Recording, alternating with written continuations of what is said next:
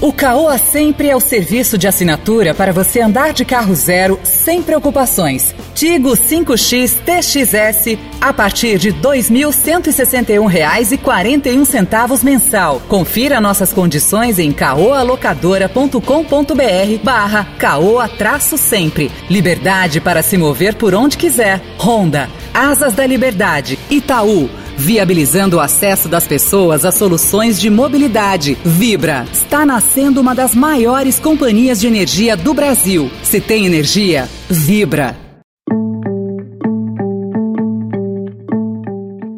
Olá, seja bem-vindo, seja bem-vinda à segunda edição do Notícia no seu Tempo. Esse podcast é produzido pela equipe de jornalismo do Estadão para você ouvir as principais informações do momento. E depois das notícias tem especial Mês da Mobilidade, o futuro dos deslocamentos no pós-pandemia. Hoje é quarta-feira, 29 de setembro de 2021.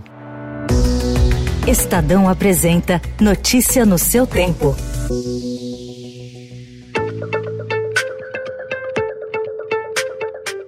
Em depoimento hoje à CPI da Covid, o empresário Luciano Hang admitiu ter contas no exterior e offshores em paraíso fiscal. O senhor tem conta no exterior? Temos. Tá. O senhor tem alguma empresa offshore no exterior em paraíso fiscal? Temos mas negou que tenha financiado a disseminação de fake news. Hang é apontado como membro do chamado Gabinete Paralelo, que é o grupo de bolsonaristas suspeito de aconselhar o chefe do executivo em relação à pandemia, incentivando principalmente ideias sem comprovação científica. E nunca fiz parte de nenhum gabinete paralelo.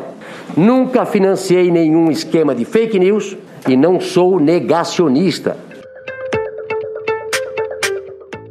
Após mais de dois meses de quedas consistentes nos indicadores da pandemia, o Brasil viu na última semana uma alta nos registros de casos e mortes. Em parte, a variação se deu por um problema nos registros, mas especialistas apontam que o cenário acende um alerta. O avanço das flexibilizações das medidas de isolamento social e o espalhamento da variante Delta, que é mais transmissível, são vistos como fatores de preocupação. A média móvel diária de mortes pelo novo coronavírus completou duas semanas acima de 500, patamar que chegou a ficar em 453 mortes no início de setembro.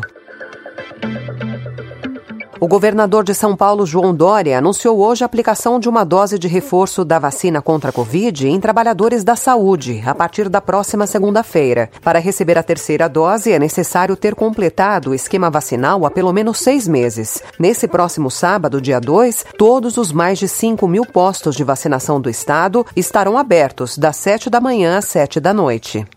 Agora, no Notícia no seu Tempo, especial Mês da Mobilidade.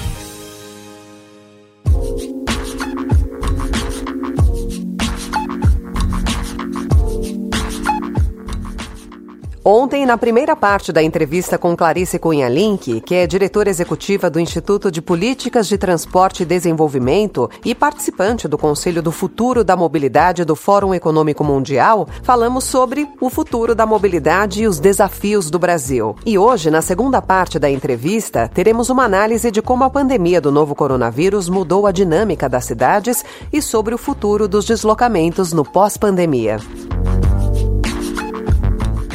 Clarice, então qual é o seu ponto de vista sobre as transformações que a pandemia trouxe para a mobilidade urbana? Eu acho que a pandemia, né, como um momento chave de mudança na sociedade, o que a gente vê é que alguns velhos modelos correm o risco de retornar ou permanecer. Então você vê a própria discussão sobre o automóvel, corre o risco do carro voltar a ter uma importância, como tem acontecido em alguns lugares, mas também a gente vê aí a partir da pandemia alguns modelos que ficam efetivamente para trás, né? Talvez Talvez o home office seja um bom exemplo disso, né? A gente é, desmistificou o home office e aí novos paradigmas que já estavam em andamento recebem um impulso. Por exemplo, a discussão sobre a bicicleta em várias cidades europeias, cidades latino-americanas também, Lima, Quito, Buenos Aires, Cidade do México, Bogotá. Então, lugares que tinham diversos planos para ampliação da infraestrutura cicloviária, planos para 5, para 10 anos e de repente a pandemia ela dá esse impulso,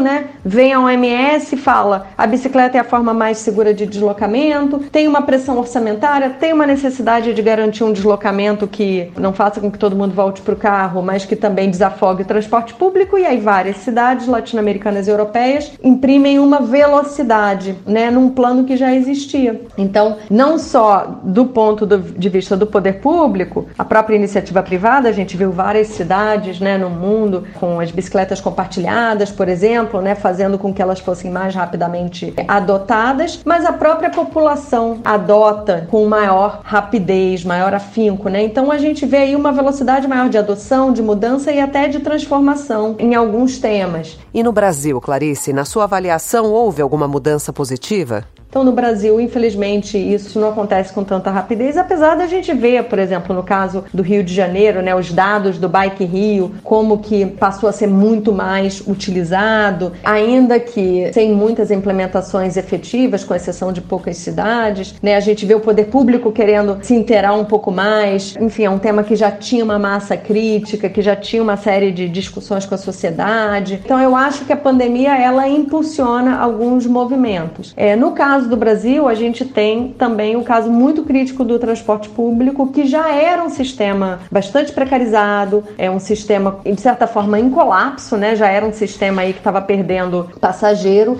mas que com a pandemia entra em colapso total e aí o tema vem para pauta, né? Como é que a gente vai resolver o transporte público? A gente vai, de fato, enquanto sociedade, abrir mão do transporte público ou nós vamos efetivamente usar esse momento como oportunidade para uma discussão sobre um transporte público que seja de fato justo, inclusivo, acessível e para todos. Então, acho que a gente está aí agora nesse momento de encruzilhada fundamental. E amanhã você confere a última parte da entrevista com a Clarice Cunha Link. Estamos quase em outubro, que é o mês das crianças. Ela fará uma análise da importância de programas de educação para o tráfego de crianças e adolescentes para o futuro da mobilidade.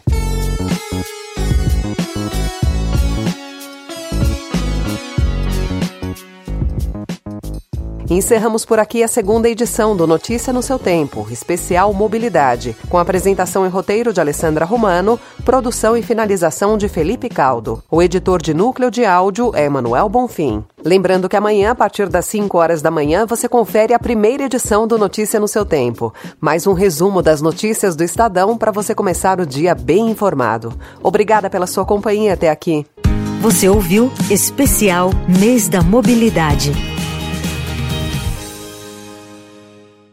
Alugue seu carro com o Caoa Sempre. caoalocadora.com.br barra Caoa traço sempre. Vá além do asfalto com a nova Honda ADV. Conforto e desempenho com suspensão Twin Sub Tank Showa, freio ABS e painel 100% digital. Nova Honda ADV. Entre no modo aventura. O Itaú possui diversas iniciativas feitas para viabilizar o acesso das pessoas a soluções de mobilidade, veículos, seguro alto, e carros, Connect Car, Bikes, VEC Itaú. Acesse veículos.itaú.com.br e conheça.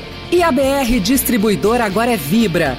Da maior distribuidora de combustíveis do país, nasce uma nova companhia. Pronta para as empresas, para a mobilidade, para o futuro. Se tem energia, vibra.